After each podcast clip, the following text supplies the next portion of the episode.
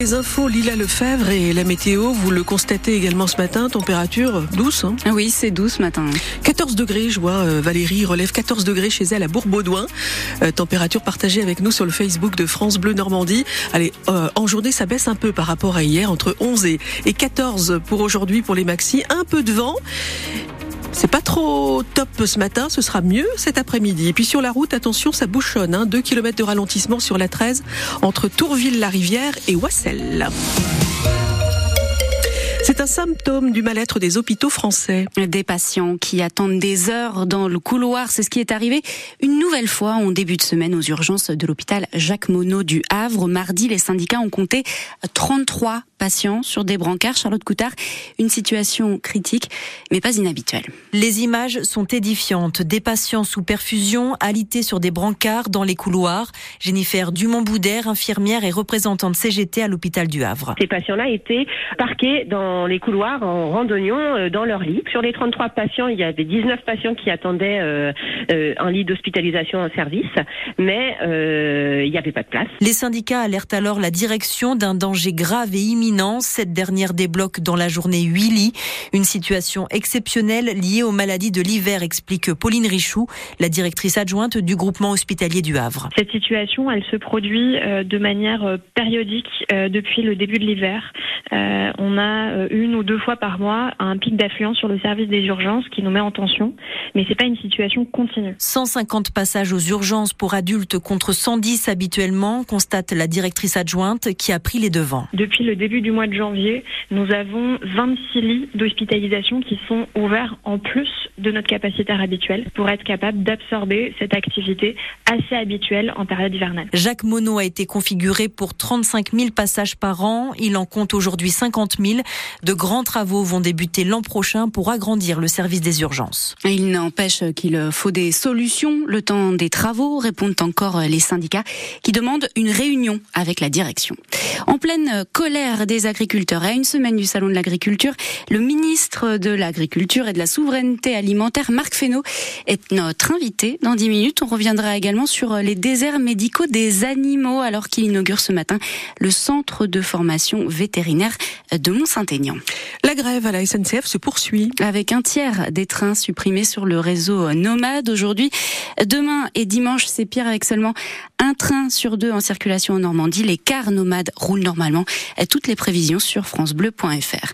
Arrive en scène, les salariés de Revima ont levé la grève hier. Depuis lundi, les trois quarts des 800 salariés de l'entreprise de maintenance aéronautique avaient cessé le travail. Ils ont finalement obtenu 4% d'augmentation des salaires alors que la direction en proposait 3 quand une vidéo permet de condamner un policier. Un policier condamné hier par le tribunal correctionnel de Rouen. Et eh oui, six mois de prison avec sursis en février 2020 lors d'une manifestation contre un premier projet de réforme des retraites. Un jeune homme avait été frappé à coups de pied, de poing et de matraque, puis placé en garde à vue. Mais grâce à une vidéo de la scène, le manifestant est blanchi et porte plainte contre le policier. Il a donc obtenu gain de cause hier, ce qui n'est pas si courant dans les affaires de violence policière, commande son avocate Chloé Cachot. Il a été très choqué, il a été très déstabilisé.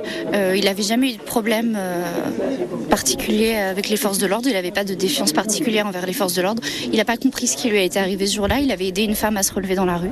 Et c'est souvent très difficile pour les personnes euh, de dénoncer les faits dont elles ont été victimes.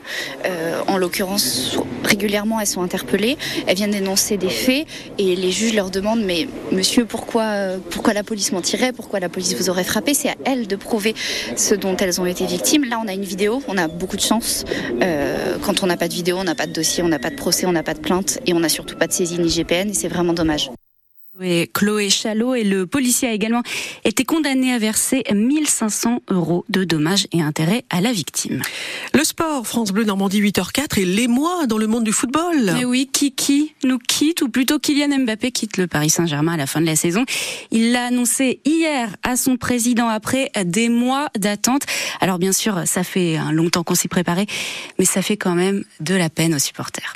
Je suis dégoûté, mais bon, ça peut faire que du bien au club en vrai. Une nouvelle ère, je pense. Les lendemains de la Saint-Valentin, c'est une fin d'histoire d'amour, mais euh, une histoire d'amour qui a bien duré. Il faut y mettre fin pour euh, préparer la prochaine. Il peut aller où il veut, il va quand même être bien payé, mais c'est quand même une assez grosse perte pour le PSG. C'était bien que ça cesse, et puis finalement il a pris une décision, il nous la communique, et puis on va terminer en bon terme en gagnant la Champions League, et puis il essayera de nous la repiquer avec Madrid, mais il n'arrivera pas. Tant pis pour lui.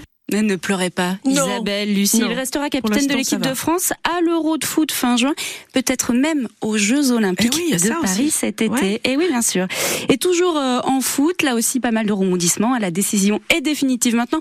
Le FC Rouen jouera bien son quart de finale de la Coupe de France de football face à Valenciennes au Stade Diochon. La commission de la Fédération française de football a tranché.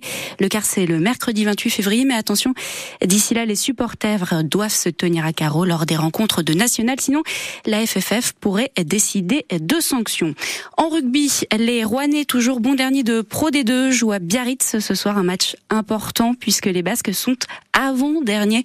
Biarritz-Rouen, 20e journée de Pro D2, c'est ce soir à 19h30. Et un peu de musique pour terminer? Les Superphoniques, une sorte de prix Goncourt des lycéens, mais pour la musique classique contemporaine. Le principe est le même, des élèves de toute la France votent pour leur compositeur préféré. Hier, les élèves de terminale spécialité musique du lycée Jeanne d'Arc de Rouen ont pu rencontrer une compositrice et sa musique, eh bien, ça donne ça. On s'envole.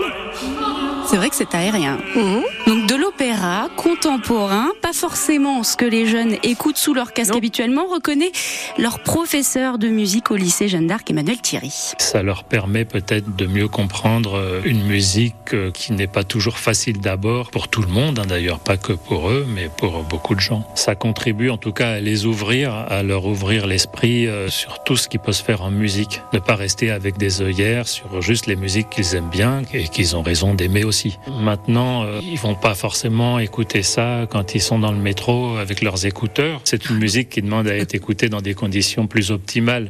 Et on entendra justement ce que les lycéens en pensent d'accord. après le journal de 8h30. C'est le plus de France Bleu Normandie ce matin.